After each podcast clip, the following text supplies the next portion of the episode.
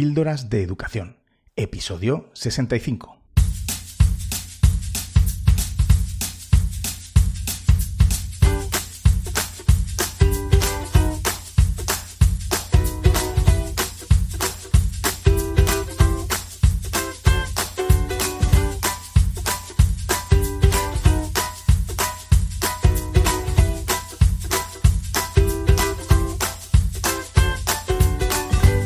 Escuchando Píldoras de Educación, un podcast sobre innovación y cambio educativo. Soy David Santos y juntos podemos mejorar nuestra práctica educativa un poco cada día. ¿Me acompañas?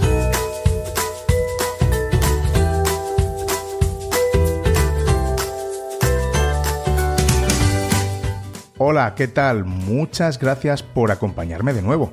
Hoy tenemos el último episodio de la temporada, de la cuarta temporada de Píldoras de Educación.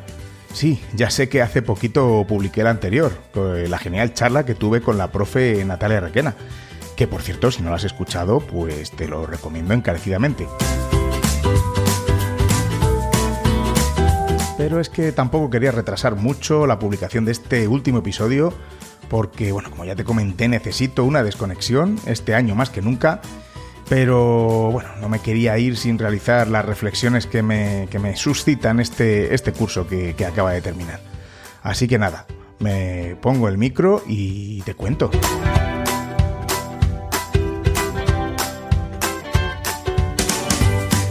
Y ya sabes, otra cosa en este podcast no sé, pero reflexionar hay un poco, ¿verdad? Y es que me encanta saber que estás ahí escuchando pues mis desvarios.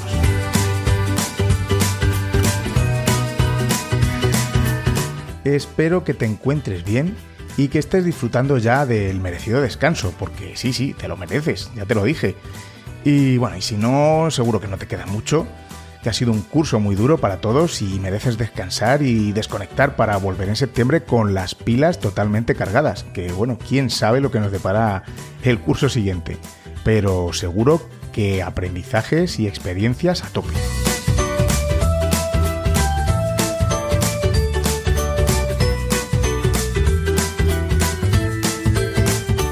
Yo creo que no voy a hacer casi nada del colegio este verano. Y digo casi nada porque así me curo en salud, que me conozco y luego, bueno. Pero bueno, desde luego si adelanto algo o si, hago algo es con respecto a, las clases que, que, tendré que dar o formaciones. Pero vamos, con respecto a la dirección, burocracia, etcétera, nada, cero. Hay muchos docentes que aprovechan el mes de julio para preparar y planificar sus clases. Yo soy de los que acabo tan saturado que en julio pues no suelo hacer absolutamente nada. Luego, a partir de mediados de agosto, mi cabeza empieza ya mm, a carburar, a pensar cosillas para el curso escolar y bueno, pues empiezo otra vez eh, de nuevo a funcionar.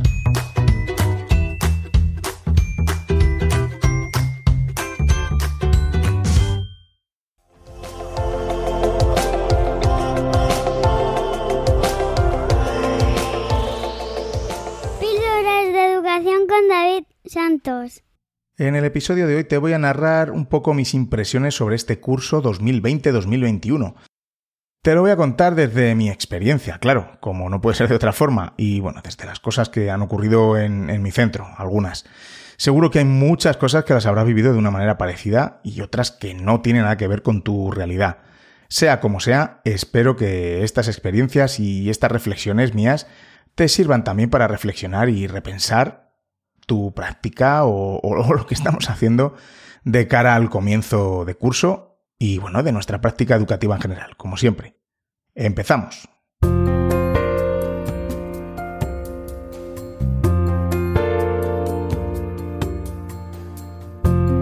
Después de un curso 2019-2020 que consideramos fatídico, ¿no? Por el cierre de, de todos los centros educativos en marzo de 2020, y bueno, por el miedo a la situación y la pandemia que, nunca habíamos vivido, por supuesto. Volvíamos en septiembre con mucha, muchísima incertidumbre y después de un verano de apenas desconexión. Sobre todo, déjame decirte que los equipos directivos estuvimos dibujando en la cabeza escenarios imposibles para, para, la vuelta al cole y estuvimos en vilo y atento a todas las noticias. Durante el verano, pues eso, las noticias que nos llegaban de la dejadez de nuestros dirigentes en cuanto a la toma de decisiones para la vuelta al cole hacían presagiar un rotundo fracaso del curso escolar. Estábamos destinados al fracaso total. O al menos eso era lo que yo pensé al principio.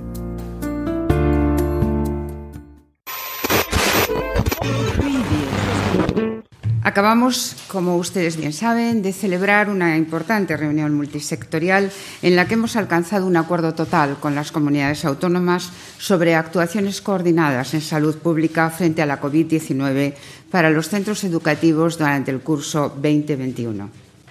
Este acuerdo nos permite a las administraciones públicas actualizar el marco común de cogobernanza respaldado por todos que genere confianza en la comunidad educativa, que genere confianza en la sociedad en su conjunto. Buscamos precisamente esa tranquilidad de las familias eh, porque saben que van a llevar a un colegio, a una escuela, con un entorno escolar muy seguro. Es un acuerdo que recoge 29 medidas y cinco recomendaciones relativas a la prevención, higiene y promoción de la salud para su aplicación por las administraciones competentes que garanticen una vuelta a las, aulas de forma segura recoge medidas muy importantes, tales como, eh, con carácter general, actividad lectiva presencial como hemos venido reiterando, para todos los niveles y etapas del sistema educativo, priorizándola para el alumnado de menor edad, al menos hasta segundo curso de enseñanza secundaria obligatoria. Buscamos la presencialidad de todos los alumnos y alumnas en todos los niveles y grupos. Los centros educativos, además, se mantendrán abiertos durante todo el curso escolar, asegurando los servicios de comedor, así como apoyo lectivo a menores con necesidades especiales o pertenecientes a familias socialmente vulnerables, siempre y cuando la situación epidemiológica obviamente lo permita. Es decir, atenderemos en todo momento la evolución de la pandemia y las decisiones de las autoridades sanitarias. Sí, sí, si todo esto está fenomenal, si no fuera porque este anuncio es de 27 de agosto. La mayoría de los equipos directivos nos encontrábamos ya en los colegios intentando organizarlos sin instrucciones. Después de esto había que esperar las instrucciones específicas de cada comunidad autónoma. Sí que habíamos recibido en julio ahí unas eh, instrucciones, pero claro, mm, estaban eh, estábamos pendientes de que cambiara algo. En tan solo tres días tendríamos a todo el claustro en el centro.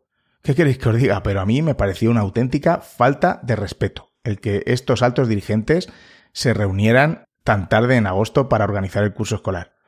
Pues mira, ¿qué quieres que te diga? Pero para mí es una muestra más de que en este país, en España, la educación no importa. O importa poco o importa según los intereses.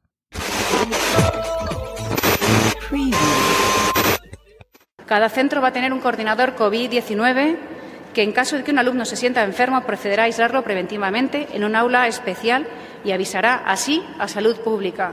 Si hubiera un caso confirmado en un colegio, se procederá a la desinfección total del centro.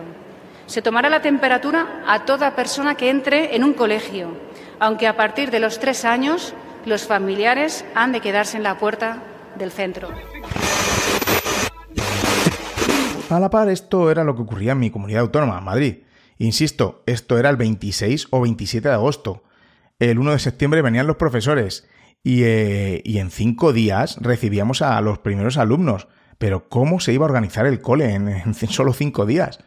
Si normalmente los días previos a, recibir a los alumnos estamos terminando de preparar las aulas, planificando los contenidos para el curso o para el mes de septiembre. Pero en lugar de eso, lo que hicimos fue mover muebles, muchos muebles.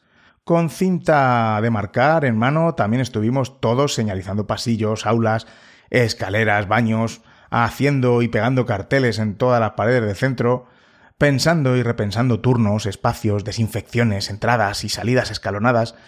Lo educativo si eso ya pues para otro momento, pero es que no quedaba tiempo, teníamos que asegurar esa parte. Porque en ese momento también nos encontrábamos solos, realizando protocolos de seguridad e incluso sanitarios cuando lo que somos es docentes. Y lo peor de todo es que después de leer y releer las instrucciones que, te enviaban para la organización de los centros, sentías que te habían arrojado bajo las ruedas del camión. Sí, porque todo estaba montado para que si pasaba algo, por supuesto, fuera culpa nuestra. Todo lo monta la dirección del centro, todo lo organiza la dirección del centro, todo lo decide la dirección del centro, por lo tanto, la culpa adivina. Las medidas, en líneas generales, son la contratación de casi 11.000 nuevos profesores. Haremos más de 100.000 test a la comunidad educativa. Pondremos en marcha la mayor bajada de ratios de nuestra historia educativa. Haremos que los niños y los jóvenes, donde de verdad estén seguros, sea en los colegios. La verdad que en este sentido sí que se hizo un esfuerzo. Vamos, es que si no, no hubiera sido posible desdoblar las clases eh, y sacar el excedente de alumnos, entre comillas, ¿no? Eh, habían dicho que tenían que estar las aulas a 20 como mucho en infantil y primaria, pues eso es lo que hicimos. Y sí, las ratios por un solo curso, que no sé de, qué sirve, claro, de estar este curso fenomenal. En septiembre, este septiembre que, de 2021, volveremos a empezar de nuevo con las ratios anteriores. No sé por qué no se dan cuenta que la bajada de ratio es uno de los aspectos fundamentales para la mejora de la calidad educativa. Por supuesto, entre otras medidas, pero me parece fundamental. Bajar la ratio alumnos-profesor es el modo de mejorar la calidad de la enseñanza. Con este fin, a partir de ahora, la construcción y la ampliación de los centros educativos y la contratación del personal docente y no docente será conforme a este objetivo. El objetivo de reducir ordenada y progresivamente el número de alumnos por aula a largo plazo. Y ya en el curso 2022-2023 se reducirá la ratio a 20 alumnos en el primer curso de segundo ciclo de infantil. En los años siguientes se irá bajando la ratio en los cursos sucesivos, adaptando los espacios necesarios para ello. Veremos si esto es verdad. La verdad es que si, si, si fuera realidad, sería un pelotazo, sería el notición. Pero bueno, yo hasta que no lo vea, no lo crea. A partir del curso, curso 2022-2023 ya te contaré aquí qué pasa en la Comunidad de Madrid. La verdad es que, como te digo, sería una gran noticia. Como iba diciendo, en esos primeros días de septiembre había que buscar espacios para las nuevas aulas que había que crear. Espacios en mi centro como la biblioteca, el aula de música y algún espacio más que tenemos disponibles, pues dejaban de existir como esos espacios que siempre hemos usado y se convertían en aulas improvisadas para el curso. En otros coles, en otros colegios se montaron barracones o incluso se usaron espacios de edificios cercanos. Todo esto, repito, sin ayuda, es decir, solo los propios maestros del centro. Y también se decía por ahí que usáramos a, que fuera, sacáramos, saliéramos al aire libre, que usáramos los gimnasios, eh, etcétera. Sí, sí, está muy bien. Los gimnasios tenemos espacio, pero bueno, en fin, no me voy a pronunciar ahora también en esto. Para esta bajada de ratios temporal había que decidir qué cinco o seis niños echar literalmente de su clase, separarles de sus compañeros para crear un aula mixta con estos elegidos. En mi centro, después de pensarlo cuidadosamente, decidimos que no teníamos y no existían unos criterios justos para separar a unos pocos de su aula, eh, ¿a quién echábamos? ¿A quién quitábamos del aula? ¿A los mejores, entre comillas, a los peores? Eh, ya sabes que lo digo entre muchas comillas. A los que no necesitan ayuda, a los que sí. Eh, bueno, bueno, en realidad es que todos necesitan ayuda. Así que bueno, al no tener claros estos criterios y veíamos que no había justicia, lo miraras por donde lo miraras, lo decidimos hacer todo el colegio mixto. Es decir, todas las aulas, a, a excepción de los niños de tres años, estarían en aulas mixtas. Pensamos que con el proyecto educativo que, tenemos esto supondría más beneficios. Además, siempre estamos realizando actividades mezclando edades porque creemos en esa diversidad y en esa cooperación de todos los alumnos, sea cual sea su edad. Además que a ellos les encanta. Y cada vez lo hacemos más, la verdad. Así que para mí era ideal esta mezcla. Era una de las pocas cosas que me motivaban, la verdad, de todo este escenario que se planteaba al comienzo de curso. El aprendizaje basado en proyectos y el aprendizaje cooperativo estarían funcionando de una manera natural con esta mezcla de edades.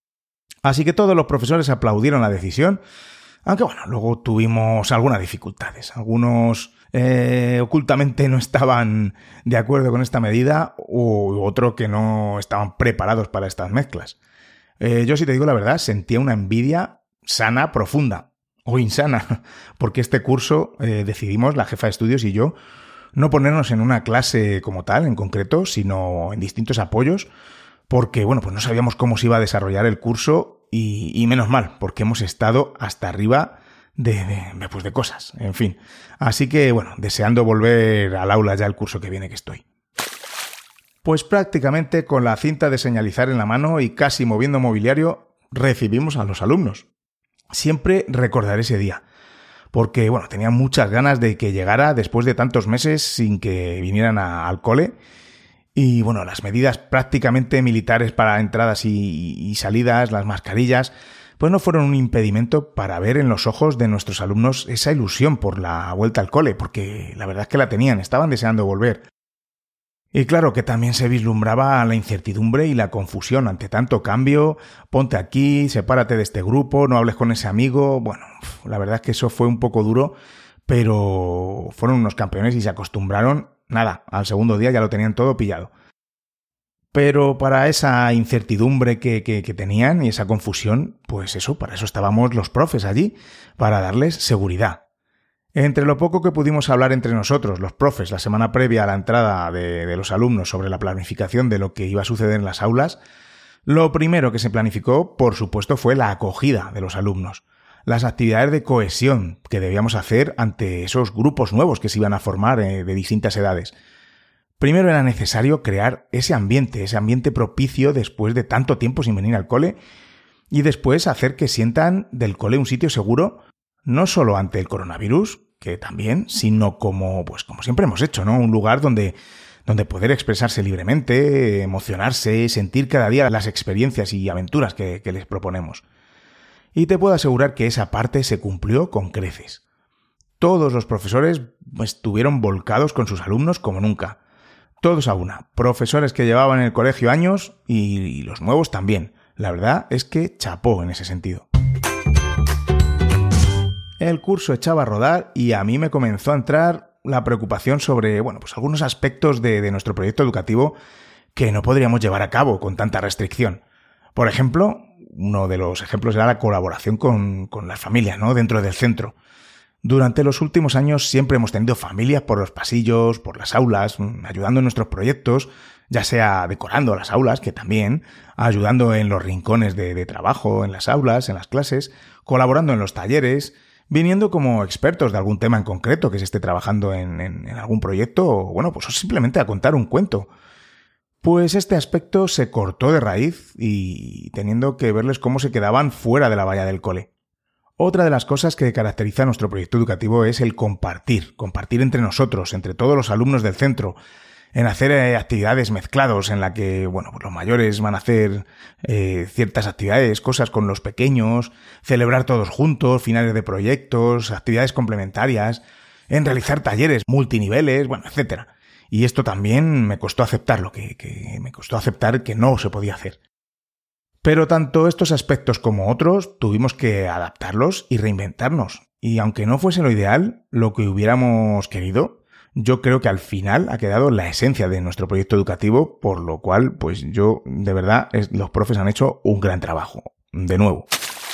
Con todo esto llegó enseguida, en nuestro caso, el primer confinamiento de un aula.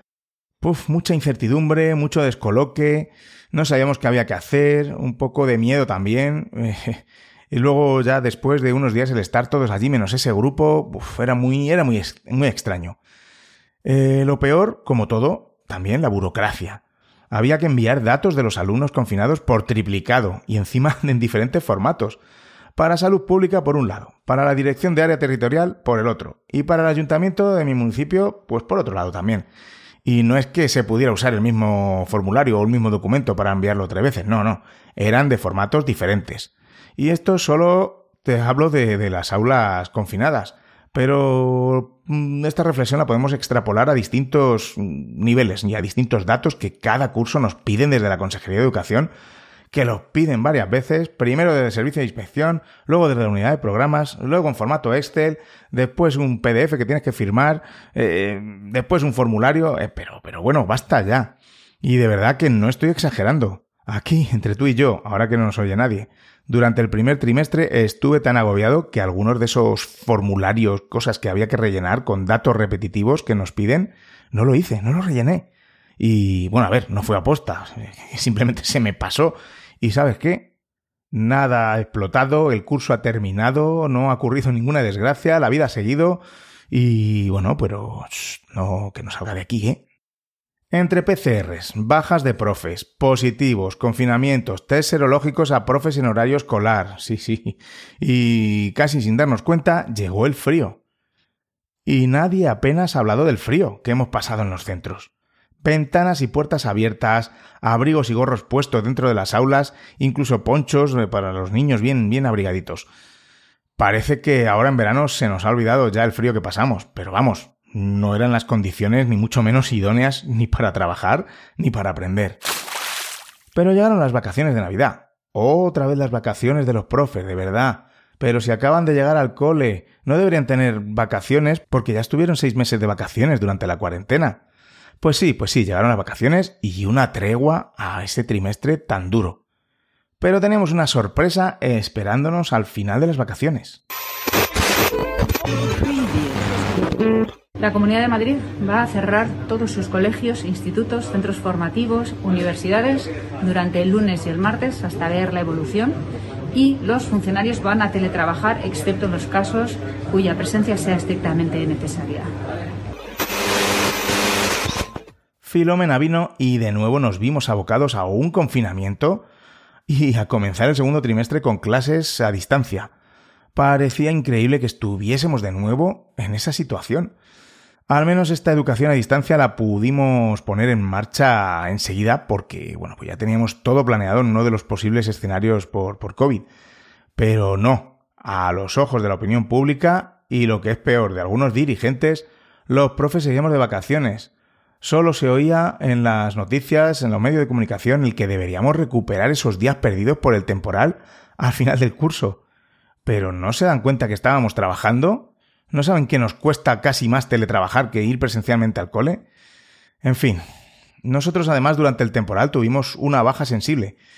Eh, nuestro conserje fue al cole a hacer un informe de los daños que, que, había hecho el temporal, y le había encomendado el ayuntamiento y bueno, pues mientras, mientras estaba haciendo su servicio, vio como una señora se caía y al apresurarse para ir a ayudarla, se cayó él y se rompió el codo. Cinco meses de baja.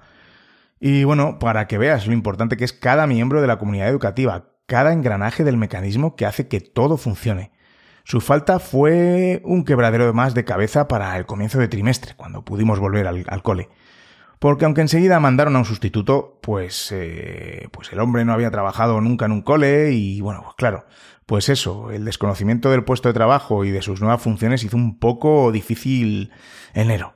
Vamos, hizo que la cuesta de enero fuera, fuera un poco más empinada. Y esa es la reflexión que, que me gustaría dejar con esto que nos pasó. En el proyecto educativo de un colegio, en un proyecto educativo, es importante incluir a cada miembro de que forma parte de la comunidad educativa, hasta el conserje, claro que sí. Todos hacemos que la máquina funcione a la perfección, pero si falta alguna pieza, pues claro, seguirá funcionando, pero bueno, pues como en nuestro caso irá dando trompicones. Y si hablábamos antes del frío, al llegar al cole en enero nos encontramos con las temperaturas más bajas registradas en la comunidad en años. Así que, nada, a seguir trabajando en unas condiciones en las que quisiera yo ver a los que echaban espuma por la boca porque estábamos también de vacaciones durante Filomena y clamaban eso, que recuperáramos las clases al final de junio. El segundo trimestre en mi colegio transcurrió con relativa normalidad. Una vez ya habíamos cogido carrerilla, pues nada, ya salían las cosillas que, que, había que pulir, sobre todo educativamente hablando, por fin. Ha sido un curso muy muy duro. Para mí ha sido el más duro que he vivido en mi carrera profesional, sobre todo desde agosto, no solo lo que es el curso escolar. Y, bueno, y ante todo el primer trimestre fue brutal. Varias veces nos reuníamos, mi equipo directivo y yo, y, y bueno, pues estuvimos un par de veces al borde de la dimisión. Demasiada presión, demasiada responsabilidad sin ayuda externa. Mm, vamos, me refiero a la administración que con sus instrucciones y sus decisiones hacían que todos los protocolos que tuvimos que armar fueran, por supuesto, responsabilidad nuestra. Si hubiera pasado algo, la culpa era del director, como te dije al principio, y bueno, pues eso pesaba como una losa. sobre todo al comienzo de curso cuando teníamos todos más miedo y que, como te dije, no tenemos ni idea de, protocolos de seguridad ni de, ni, de sanitarios, por supuesto. Pero como ves, hemos continuado. Y bueno, eso nos lo pueden decir varios directores que, conozco que dimitieron durante ese primer trimestre. Y es que te sentías solo ante el peligro. La administración no la sentías cercana, eh, de hecho más lejana que nunca, y bueno, en estos temas siempre estaba echando balones fuera. Además, se ha unido con mi situación personal que hace en conjunto que acabe el curso pues muy agotado, física y mentalmente. Aún lo complicado que ha sido este curso escolar, el balance que hago del mismo es bastante positivo. Sobre todo, pues bueno, por las expectativas que se generaron antes de empezar que nadie creíamos que los centros fueran a permanecer abiertos y bueno, pues al final nuestros alumnos han estado donde tenían que estar en el colegio y yo creo que hemos sacado muy buena nota. Luego hemos tenido pues algún que otro problemilla, por llamarlo de alguna manera, interno, pero vamos, estas cosas ya no son achacables a la situación de crisis sanitaria ni a las medidas organizativas. Hubiera pasado igualmente en una situación, digamos, normal. Y por supuesto, te lo hubiera contado por aquí, como te lo he contado otros cursos. Pues por ejemplo, el caso de algún profesor que no tiene ganas de trabajar, pero literalmente, intentando escaquearse de, ciertas cosas, incluso escondiéndose en ciertos momentos para, pues, por ejemplo, no tomar temperatura a cada entrada, a las entradas de cada día. En fin, en fin, sin comentarios, alucinas, ¿no? Pues sí, pues sí, pues los hay. También hemos tenido que lidiar con lo típico de casi todos los cursos. Esto es una conversación recurrente. Que si con los alumnos mayores no se pueden hacer rincones porque es inviable, que si el trabajo por proyectos ha hecho que los niños no adquieran otras cosas importantes que tenían que adquirir, como la memorización, mecanización, eh, contenidos. Sí, sí, así, literalmente. Yo es que oigo eso y ya me conoces. En fin, que si el aprendizaje cooperativo va mal porque hacen más ruido de lo normal, bueno, un par de cosillas así que, todos los cursos hay que, rebatir. Pero es que me quedo con una frase que nos dijo el gran José Antonio Fernández Bravo cuando estuvo visitándonos hace unos días, por cierto, en mi, cole. Y dice que en muchas ocasiones no hay necesidades de aprendizaje, que, claro que las hay, pero muchas veces no son tales, sino que se trata de necesidades de enseñanza. Se me ha quedado grabada esta frase porque es tal cual, me encanta. Un docente tiene que ser capaz de enseñar la división de varias maneras distintas, nos decía, para poder atender a la diversidad del alumnado. Si tú solo la enseñas de una manera, pues si te dejas niños atrás y que no lo hayan pillado, pues evidentemente no se trata de una dificultad de aprendizaje, sino de enseñanza. Si haciendo ABP los alumnos no aprenden lo que tienen que aprender, pues no es culpa del enfoque, es que no sabes hacerlo y punto. Bueno, perdóname, pero es que es así, porque tenemos más cursos que sí lo hacen y, y, vamos, están fenomenal. Esto es un problema de enseñanza. Como siempre digo, ¿que es más cómodo enseñar a todos lo mismo a la vez? Pues sí, pero si pretendes eso en la educación actual, en la sociedad actual, por favor, te pido que te dediques a otra cosa. No puede haber talla única en la educación de la época en la que estamos no podemos llegar a todos los alumnos ofreciendo plato único. Primero vamos a hacer bien nuestro trabajo, vamos a intentar llegar a todos los alumnos de nuestra aula y después analizaremos si un problema en específico se trata de una necesidad de aprendizaje o realmente es de enseñanza. A ver, que me enrollo con esto, pero es que sabes que estas cosas me tocan la moral. Afortunadamente solo hay un par de profesores que yo sé que no están de acuerdo con, con el proyecto educativo, pero lo que no entiendo es por qué, si no están de acuerdo y no están a gusto, por qué no se piden el traslado a otro colegio. Y lo digo en mi centro como en general. Eh, en los colegios públicos tenemos la suerte de poder concursar. Pues los profesores que no estén a gusto en su destino tienen la posibilidad de marcharse a otro que tenga un proyecto educativo más afín a sus preferencias o, o para su comodidad, si es eso lo que buscan. Para mí lo que no me vale es que se echen balones fuera atacando el proyecto educativo y diciendo que lo que hacemos no funciona. Mm, pues no, porque si vemos a otros compañeros, sí funciona. Entonces, eh, ahí pues hay que hacer una conexión y pasa algo, ¿no? Porque estamos viendo que sí, que funciona, pero claro, requiere una formación y un trabajo extra. Parece que con lo que te acabo de contar acabo el curso quemado con este tema, pero bueno, nada más lejos de la realidad. Esos dos lunares, esas, esas cosillas eh, pequeñas, nimias, pues bueno, que te lo cuente aquí me afecten, no, no es nada para todo un proyecto educativo y toda una gran mayoría de profesores que lo siguen. La verdad es que estoy muy contento.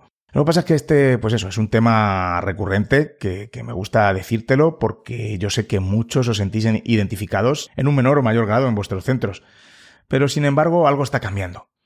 Por ejemplo, ha llegado por concurso de traslados una compañera nueva que pidió el traslado solo por el proyecto educativo.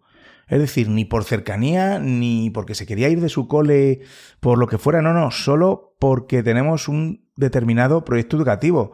Pues, ¿qué quieres que te diga? Pues eso me hace muy feliz. Estoy muy feliz de que eso ocurra.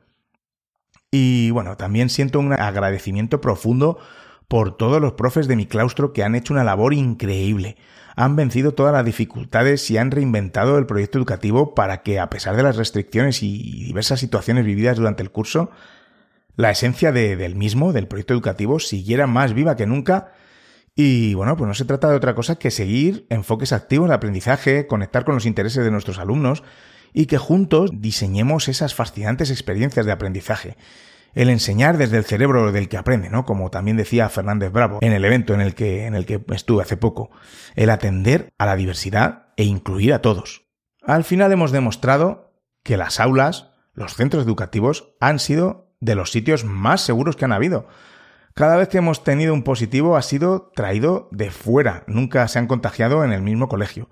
Al menos estoy hablando de, de, mi, de mi realidad, de mi centro y de centros adyacentes. Entonces, bueno, creo que muchos centros han aprovechado esta situación para reflexionar y cambiar el paradigma, viendo la necesidad de transformación y de cambio educativo.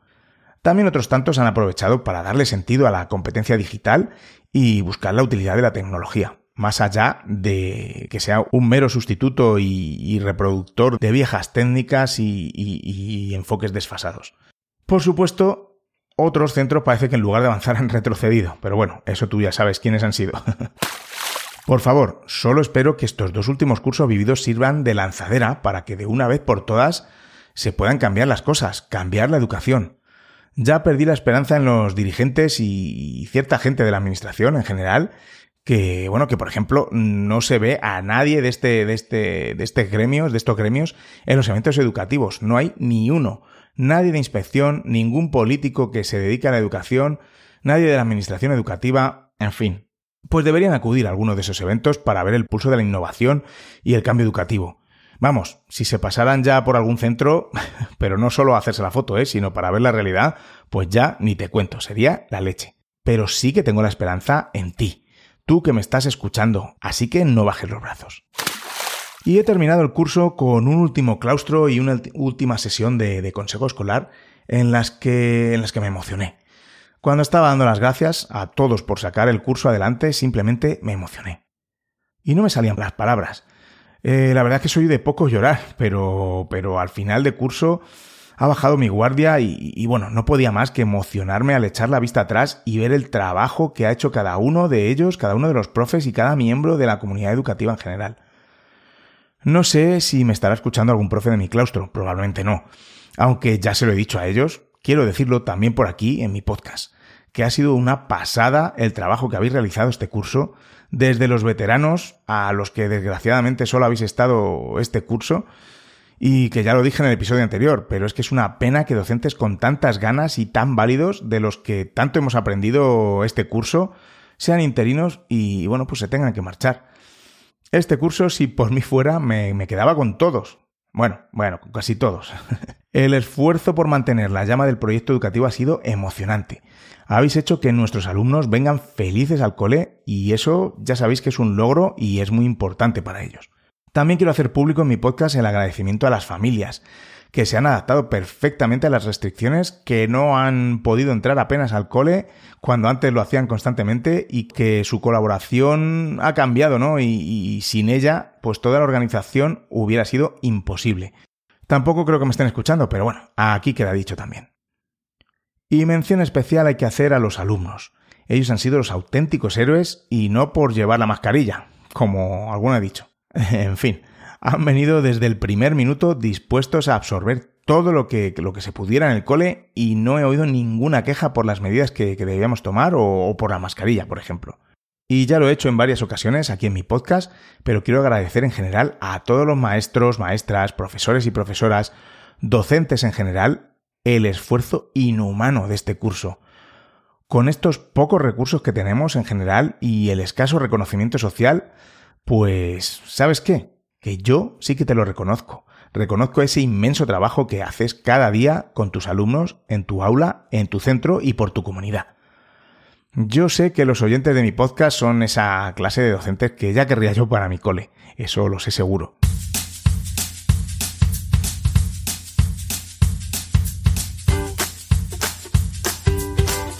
Y aquí llega el final del episodio y de la temporada, de la cuarta temporada de Píldoras de Educación.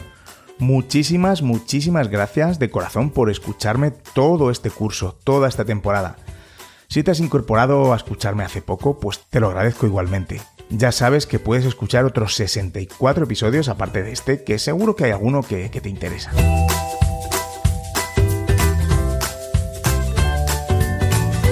Yo, por mi parte, voy a desconectar ya mismo. He publicado ya los últimos episodios en los podcasts que, tengo. Termino dos cosillas del cole, por supuesto de burocracia. Y bueno, a repensar mi vida en general y por supuesto a reinventarme como hemos hecho este año con el proyecto educativo. Espero que tú también descanses y desconectes porque te lo mereces. Y bueno, aunque vaya a estar ausente, me encantaría que me enviaras comentarios, feedback, ánimos, críticas, lo que te parezca, que, siempre, siempre te leo. Sabes que me puedes encontrar tanto en Twitter como en Instagram como arroba davidsantos-a. Y bueno, quizá ponga alguna foto de mis, de mis andanzas este verano. ya veremos.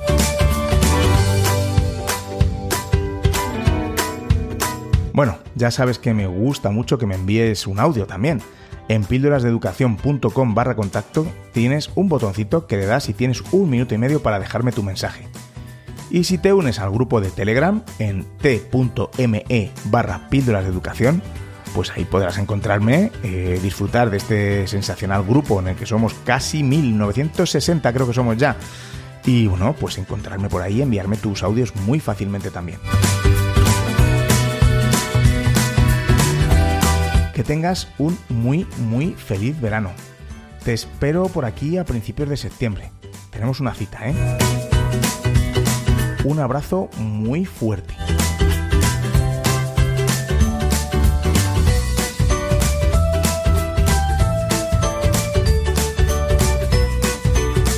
Y recordad, con vuestras píldoras podemos hacer que la educación goce de la mejor salud.